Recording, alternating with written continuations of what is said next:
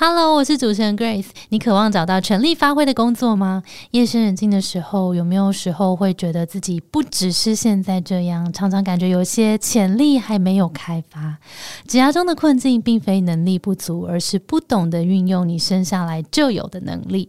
在优势思维这堂线上课程里，我们将带你了解自己的天赋潜力，并透过多种书写练习喊自己对话，并有多题的灵魂拷问，让你更加的了解自己，进而。而运用优势，打造最适合自己的工作和职涯。线上课程可以反复播放、多次聆听，让你深度学习，进而成为自己的职场教练。目前优惠开跑中，详情请参考资讯栏。越早购买，越早走上适合自己的职涯。那我们就开始今天的节目喽。让自己时间发挥最大价值之外，我更觉得是让你的每一分能量都去创造价值。我那个时候有个很大的关键点的转换，就是我想创造什么，而不是我的这个能力放在市场上能被估多少钱。所以我觉得，就是越了解自己的机会就越多，是真的。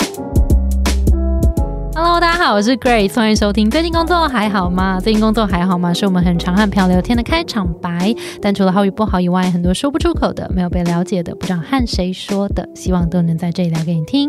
节目每次会邀请一位在职场上努力发光发热来宾来和我们聊聊最近的工作与生活。今天我要隆重邀请到我的好朋友 Rita 来到节目啦！嗨，大家好，我是 Rita。我跟你们说，Rita 其实来上过挺多次。是的，可能是从之前 YouTube YouTube 然后直播什么的，还有一些。但之前大家认识他还在广告业，他现在已经转换一个全新的身份，所以今天要以一个疗愈师的身份来跟大家见面了。嗨，大家好，我是疗愈师 Rita，好棒哦！然后今天这集，我觉得这个题目非常的有趣，我们来聊聊钱。嗯，那很多时候我们在聊钱，就会想到说啊，薪水。嗯，然后想到服务收取服务费之类的，没错，就是这个钱。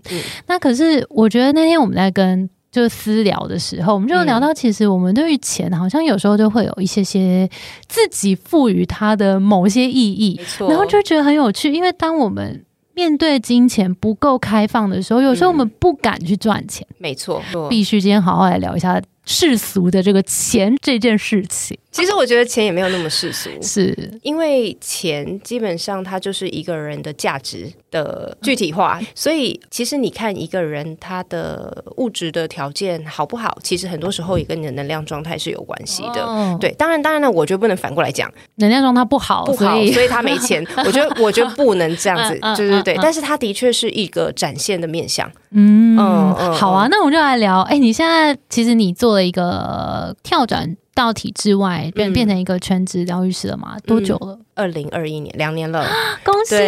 天哪，其实我之前就斜杠啊，正确来说应该是二零一八开始吧，所以现在是五年，但是前面三年出自于我对金钱的恐惧，所以没有办法说哇，我就把它放下，没有办法。哦天哪，紧扣今天的主题，没错啊。所以那个时候我其实想了很久，我就想说，哎呀，我广告公司工作这么忙。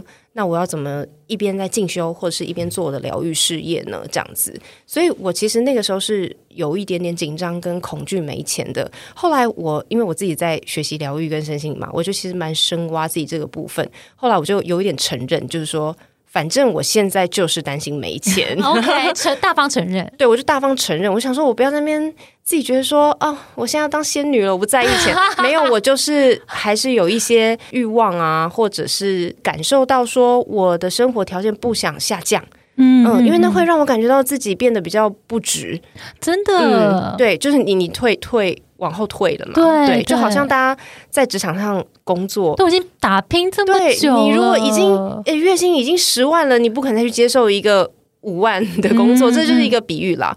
对，没有没有什么好坏，但是就是我觉得能够突破这些心理防线 跟门槛的人，其实是很值得敬佩的。嗯，但那个时候我就是没有办法突破，所以我后来就想说，哎，我就大方承认，我可以接受我自己那个时候非常的忙碌，呃，像我下班还要去做个案。还要去上课，然后真的是蛮忙的。但是我觉得那是我已经整理好我自己，我知道那是因为我害怕没钱，所以最后我妥协的结果。所以那三年我也忙蛮快乐的。哦，那结果你是发现了什么，然后让自己哎决定要跳出来，嗯，自己接案。我觉得蛮有趣的，是说我那时候其实就跟我的就是我身心灵的老师去聊这件事情，然后他就跟我讲说，你是不是因为很累，所以其实个案也不敢接全满。就是尽量我的闲置的时间我都拿去做个案。我说对啊，我还是要休息啊。他说嗯，可是我觉得如果你没有办法突破这一关，没办法说服你自己，你用身心灵的收入可以养活你自己的话，你这样永远都不会转换。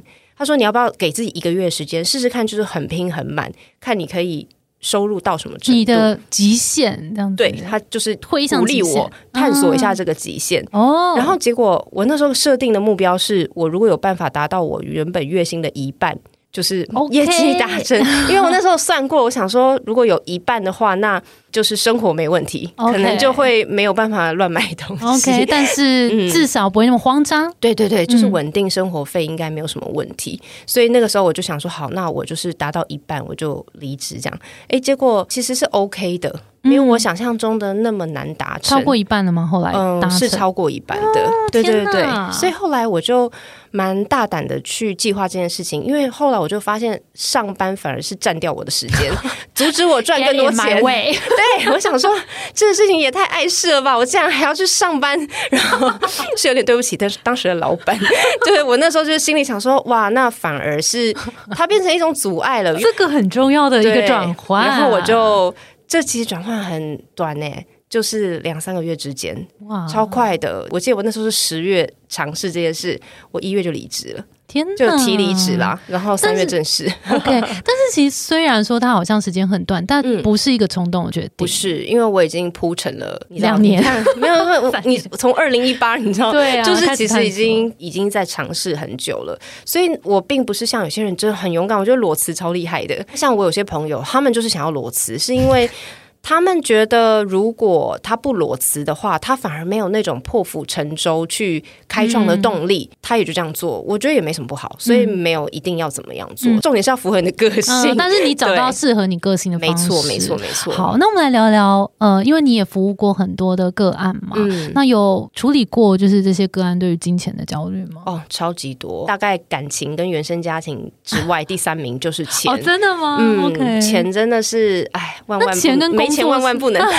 那钱跟工作是有关系的吗？是很多人在问工作的主题，最后其实在问钱哦。比如说他工作里面他觉得薪水不够多，其实聊一聊，你就会发现说，其实是他感受到自己的价值感不足，他没有被呃 appreciate，就是呃没有被肯定这样子。比如说要不要转职？转职之后他的薪水是不是还能持平，或者是怎么样？价值观？嗯，我想创业，什么什么，对各种。所以最后我就发现，很多问工作，最后就是钱。了解，那怎么办？贵节目是跟职场有关，所以就是我遇到两种状况是跟职场相关的。第一个就是他想要转职，或是他很确定现在工作他不喜欢，但他也不知道他喜欢什么，嗯所以他其实有点迷失自己的价值感，然后连带牵扯出他不敢放现在的工作。那另外一种是他可能有一件蛮想做的事情，但是他觉得如果我现在离职了，去。呃，追求这个我想做的事情，那可能还有很多的经验要累积啦，或者很有很多的东西要学习，然后他就不敢去做，因为他有可能会花费更多的钱圆这个梦，然后还不知道会不会成。嗯，所以我觉得不管怎么样，他们都卡在一个他不这么满意的工作，甚至薪水他也没有很满意。可是因为稳定，然后他们呈现一个非常没有自我价值感的状态，很没自信，连带的对他现在的工作，他也不会想要去看他好的面相，或者是在他工作上也失去了热情。因为我觉得我们之前聊过嘛，有的时候工作上的热情不一定是对于这个工作的内容，有可能是人人啊，或者是对于流程的一些创新的一些想法。我觉得。工作可以带给我们很多，但是因为他认为他现在卡在这边，仅仅是为了钱，而且这个钱还不满意。那怎么办？我们通常像这样的状况，因为刚分两种嘛，一个是呃想离开不知道去哪里，方向不太决定；第二个是他其实有这个方向，可是可能那边的配不够好，或是他要做很多的准备，他不太确定。那这两个你会分开建议他们怎么思考吗？嗯嗯，先讲个大方向，大家一直听到我讲价值的部分啊，这是牵涉到占星学里面，其实钱跟价值。是有连接的。怎么说？在占星学里面是怎么怎么描述这个？你们知道有颗星叫金星吗？知道？对，然后还有一个宫叫二宫嘛。，OK，所以其实这个宫位跟这个行星关键词都是金钱跟价值。OK 所以我觉得话讲回来，就是说我发现这些个案他们的状况都处在一个他失去了他价值的展现，跟他个人的某一种创造力。而是仅仅为了维持一个后面的结果，可能是某个薪水的数字这样子，所以他就失去了我其实是一个有价值的，或我其实是有能力的的那个自信，变成是我只是想要活下来。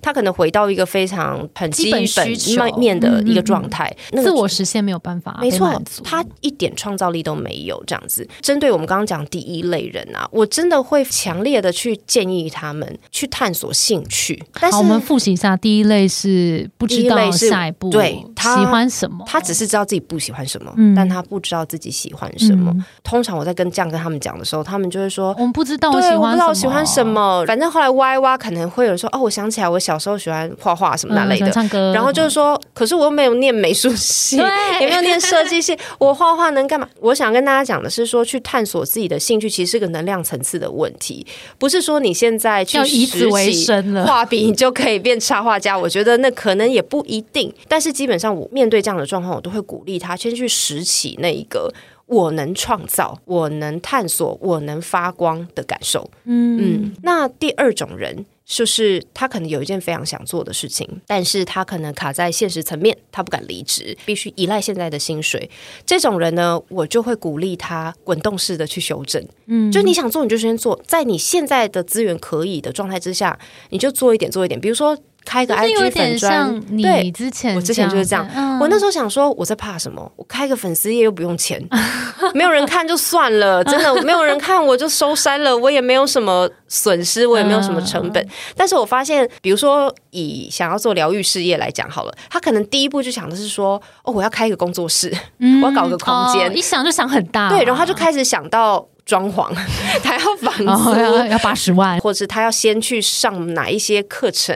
你知道身心灵课程也是蛮贵的，嗯然后他可能就会先想到这些。如果说你为什么不就从你现在可以做的事情开始，比如说先开始去分享你能分享的东西，课程你可以一点一点慢慢上，就是让他去感受到他有办法在这里面有一点起步是蛮重要的。嗯，哎、我想要回应一下刚刚你讲的那两种人啊，嗯就是一个是找到兴趣嘛，对然后第二个是。呃，滚动式的开始做式对对，开始 做。嗯。我觉得我好像是那个比较像是有兴趣的那个人，嗯，然后像就是跳舞这件事对我来讲是这个，我就觉得其实我也不是要靠它赚多少钱，嗯，嗯。但是我只要下班想到，哎，我可以去跳舞，对啊，我就觉得我今天整个被充电充回来了，没错那个感觉。第二类代表就是像想要做一件事情的时候，我们嗯滚动是不用一次就哦，我全部 all in，嗯那心理压力。真的很大。但是我想要做一件事，我可能可以用 side project 的方式或者什对么。，好，我我自己本身就是这种代表啊。对啊，我刚开刚好 对我刚开粉砖的时候，我连 logo 都没设计耶。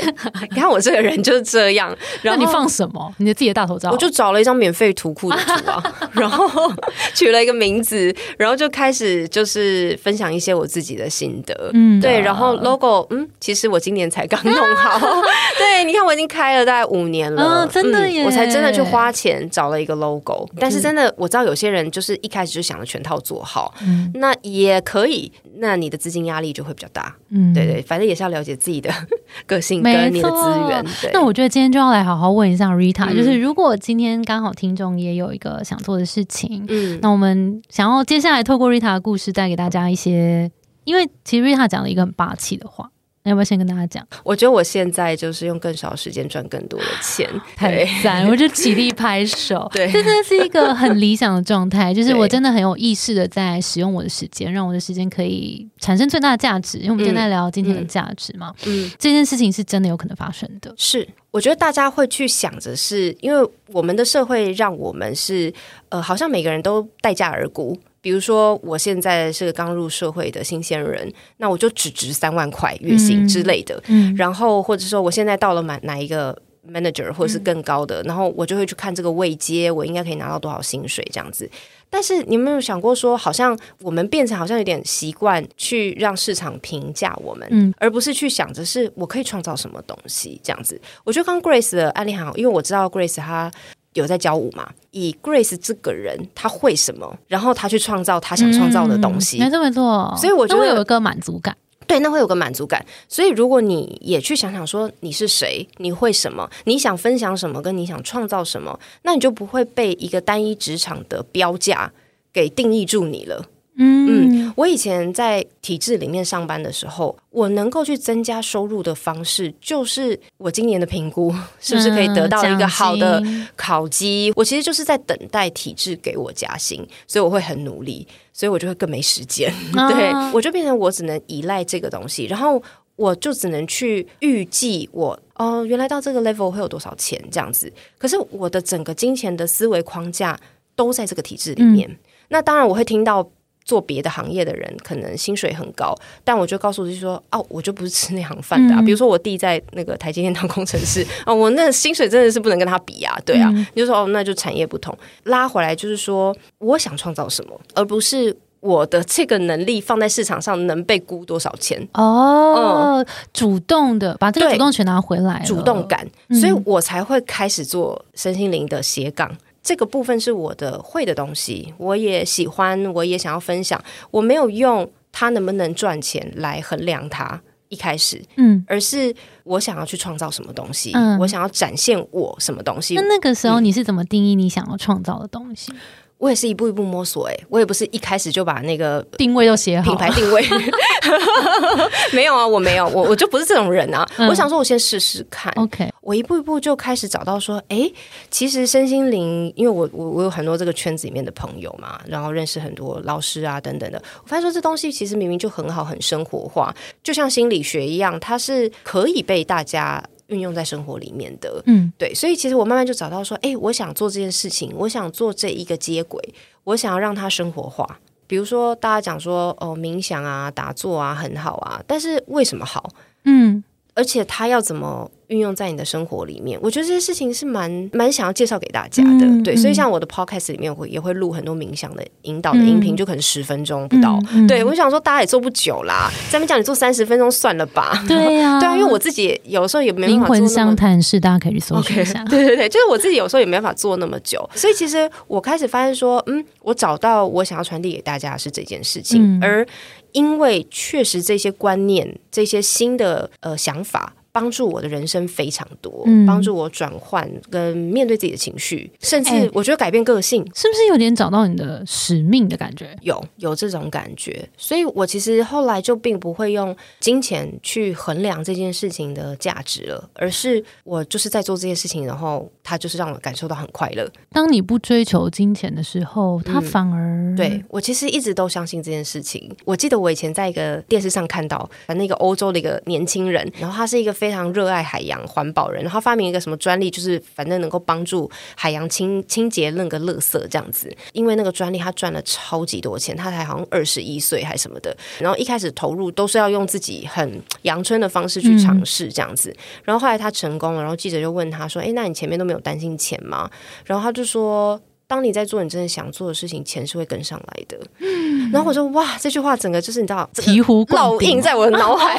对，然后我觉得我现在正在验证这件事情。天哪，就是钱跟上来的这件事情，好棒！对，的确，呃，离职之后，我本来觉得我自己在职场的薪水也不错了，但是没有想到在离职之后收入是更多的。嗯，如果我们从一些比较神秘学角度来看的话，就是。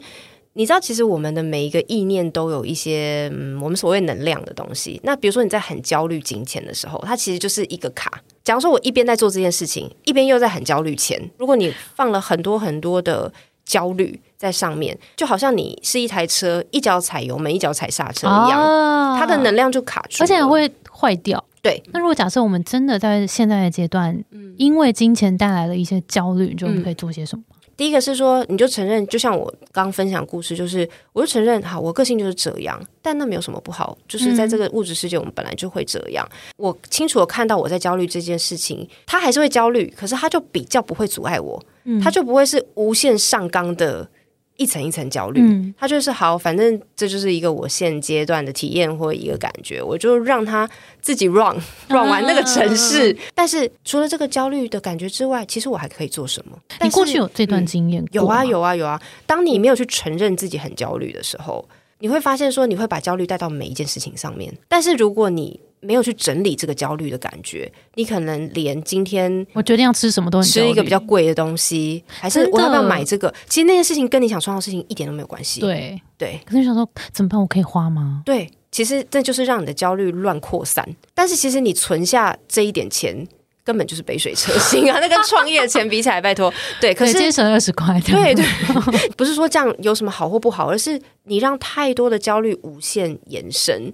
省钱是一个很好的事情，但如果你让它变成一个很焦虑的话，就是乱省，跟你就会觉得你的生活里面而且会真的很不快乐，因为会觉得，因为真会觉得，天哪，我是不是不值得花这些钱？这又回来扣回价。你知道我以前呢，当然也是有经过要斤斤计算金钱的时候，比如说你每次想要买一个东西的时候，你就告诉自己说不行，我要省。重点不是你买的东西没没有，而是那个感觉其实会卡在你的状态里面很久。真的，我后来就告诉我自己说，那我以后从此呢。就来告诉我自己，我在玩省钱游戏，我就 其实就是把它变成一个游戏的感觉，那也是另外一种方法。不是有那种日本节目，就是什么一千日元活一个礼拜，什么什么，然后就对有点好笑这样子，对对对对对对。然后我就告诉我自己说，嗯，那我这周就要来玩省钱的游戏。然后我就告诉我自己说，Rita 干得好，我们又省了多少钱？我是觉得说说钱只是你怎么去看待它，你到底买了还是你省了，只是你怎么去看待它。那我们来聊聊报价好了，嗯嗯。就是开始收费之后，其实也有很多人会有定价，对定价。哦，我觉得在定价这件事情上也是个心理战，就是自己对自己的心理战。像比如说我一开始出来的时候，我就因为我很多前辈他们一开始就是，比如说十五分钟，然后三五百块。但我觉得这是一个好方法。可是我发现他们这些实施有一些副作用，就是它后面在涨价的时候会有很大的困难，以及就是它可能呃会被滥用。嗯，比如说有些人可能根本不是一个很很大的事情，随随便便就是想要约他，或是对他可能也不太被重视，所以那时候我就汲取这个前辈的教训。可是我又没有信心，我一下子就收到一个行情价，所以那个时候其实我定了一段时间是随喜哦，然后这个随喜呢，我明确的告诉个案说，虽然是随喜，但是我也不收你钱，我希望你把这个钱拿去捐给任何一个公益团体。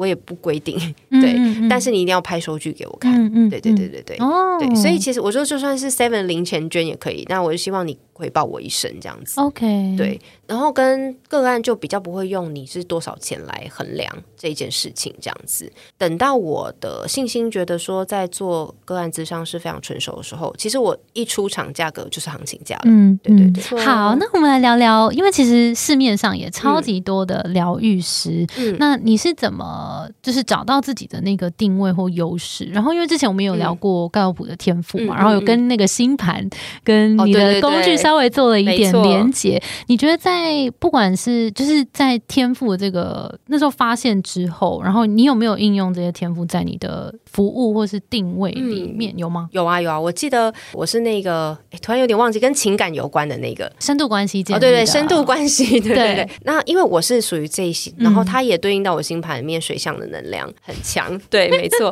我其实觉得我没有在跟市面上任何疗愈师做竞品分析。对你没有把广告业那一套拿完全没有哎！我其实，在身心灵的行业，我反而是全部凭直觉做哇，就是我想干嘛就干嘛，然后就现在也没有要左右脑平衡，没有哎，我就是直接 follow 我的。Heart，OK，对对对，就是 follow 直觉这样子，这也是深度关系建立的一种延伸吧。就是我感觉到这里有人需要，嗯，我就我就提供，或者是我就来试试看，连接看看这样子。我觉得身心灵界大家就在吃人，呃，不是 吃这个老师，讲就是说大家就是在认老师、认人，对，通常是先基于信任，对不对？是基于信任。比如说你听了这人 podcast，或是你看到他上节目什么之类，然后你非常的喜欢他讲话的方式，没错没错。所以其实这跟我们一样。就是个人特色。对对对对我们又回到说，你想创造什么？你想展现什么？么？你自己的定位，对，这是你的最大的那个价值，也是捷径。因为你当你想很多，在那边分析一大堆的时候，那你不就是在让别人左右你该创造什么吗？真的耶。所以我觉得整个 overall 聊下来，嗯都是在拿回一些主导权。是，没错。我觉得金钱的课题其实背后是你敢不敢拿？好霸气的一句话，我非常喜欢。对，就是你敢钱就在这，你敢不敢拿？因为资源就在这，每个人星盘里面都有金星，都有木星，都有谷神星。你天生就带财，你本来就有财库，那你敢不敢拿？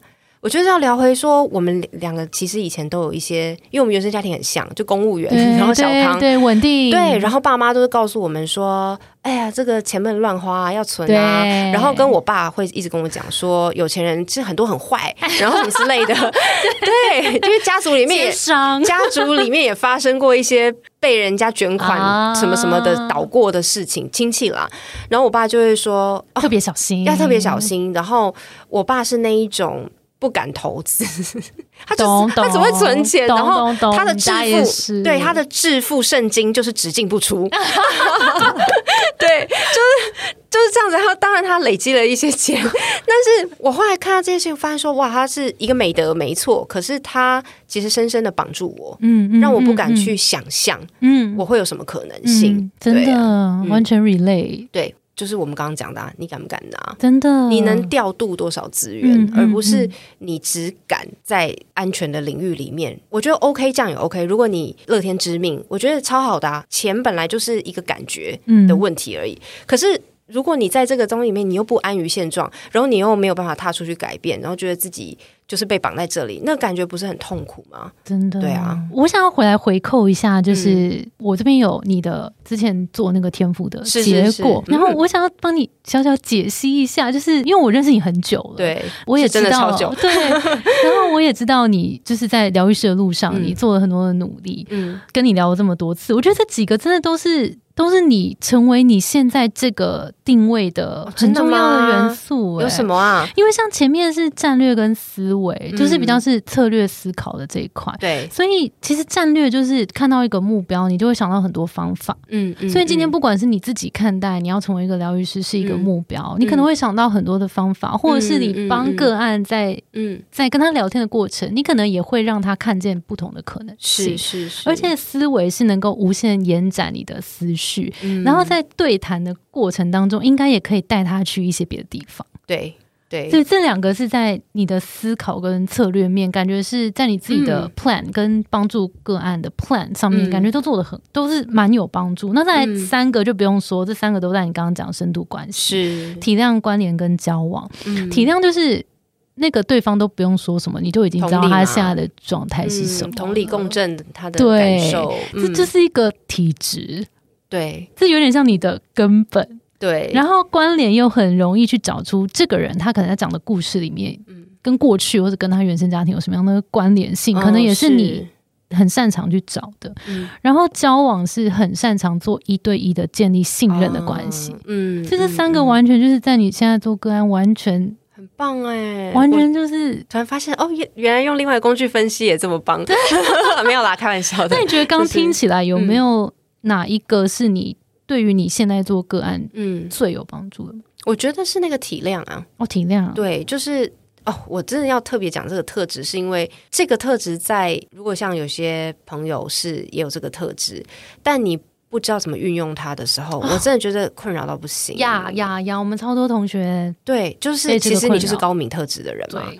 对，然后你就会觉得说，我又没有想要感觉这么多，但是我就是不小心讯息就是这么多。对，然后我就会想很多，我就会很痛苦，或者我情绪会受到干扰，这样子。你是？怎么用的？你知道个案不用讲什么，我就会知道很多事情。对啊，然后是真的对不对？对，然后跟其实我还蛮能够跟他共振他的情绪，所以他就会变成一种，或许我们很多的疗愈是不言中，就是我们不是在用语言，而是一种陪伴的感觉。所以这这其实是更快的打进这个这个疗愈的整个过程里面让它很深化、很深度加分的一个一个原因。天哪，你现在就在你的天赋的路上。哇哦，看看看这这个天赋还能做什么样的变形啊接？下来，对，因为我觉得他在我以前做广告业的时候也是很好用的啊。嗯，对啊，可能我偏偏重战略思维等等的，但是我毕竟还是以前还是一个跟人交往很多的一个行业，嗯所以那些深度关系其实也是很重要。包括我以前可能跟客户建立关系，跟团队建立关系，嗯可是现在比较是运用后面的部分。那时候认识这些天赋之后，你有觉得有任何的转变吗？不管是思考上面，或是你在服务个案的时候，嗯，它让我有一点 double confirm。就我们那个时候用盖洛普来、对对对，来作为我的分析嘛，对然后我们聊了它跟星盘的一些共通性。我觉得我确认了这件事情，就更加确认，因为盖洛普毕竟是一个非常理性的测验，嗯它是问卷出来的嘛，对对对，就非常的理性这样子。多一个工具，然后来验证跟深度的了解自己，我觉得蛮真的蛮疗愈的。嗯哦，所以你觉得是疗愈感？我是被你疗愈到啊！其实也蛮多同学的确在看到这个嗯天赋报告的时候，会有一种感觉是，哦，有一个第三方客观的工具来告诉我说，哎，这些是我的嗯天赋，然后而且是正面的事情。整个聊下来，我觉得就是刚刚 Grace 讲的，就是拿回主动权，去去创造你要的东西。而且这个不管嗯你要做什么，处理任何的事情，其实我觉得对，嗯最终回来都是你是谁。然后不管你用什么工具都好，是就是像 Rita 是说，她认识自己的个性是怎么样，所以她想要成为疗愈师的时候，她并不是直接 all in，而是她用她的方式去嗯转换，对，然后运用他的的天赋，可能很适合跟个案做一些相处，那他这个就会是放大的一块。对，然后，譬如说，他的思维跟策略也可以把一个 podcast 的内容组织的很好，嗯所以这也会是他很有力的武器。所以，如果大家都认识到自己的天赋，就更能够去发挥放大你擅长的部分。真，的，我觉得打破那个职场或是体制，告诉你你可以做什么，或是你应该待在哪个位置，你的心态改变，你真的会发现哦，很多很多事情跟机会在打开。所以我觉得，就是越了解自己，你的机会就越多，是真的。哎，那你回头看，你可能还在职场，然后有时候在一些迷惘的状态，嗯那个时候的自己，你会想跟那时候说什么吗？我会想跟他讲说，就是你很棒，然后你的可能性远超过于你自己的想象。对，也想送给大家，真的，真的真的真的。我鸡皮疙瘩、o h my 嗯。God！因为身心里面有一句话是说，每个人的灵魂都是光，你要记得你的本质，就是每一个人的光都是独特的，有它的闪耀。找到我们独特的光，没错，每次跟 Rita 聊天都好疗愈哦、然后就会聊到一些很深刻的嗯一些心得体悟，然后同时又很疗愈，就 Rita 的能量。哦，谢谢。好，今天我们节目就到这边，非常感谢 Rita。我们的节目是对你工作还好吗？如果你在职涯上有遇到任何的烦恼，也欢迎到我们节目咨询来看更多的服务。谢谢你的收听，我是 Between Ghost 的 Grace。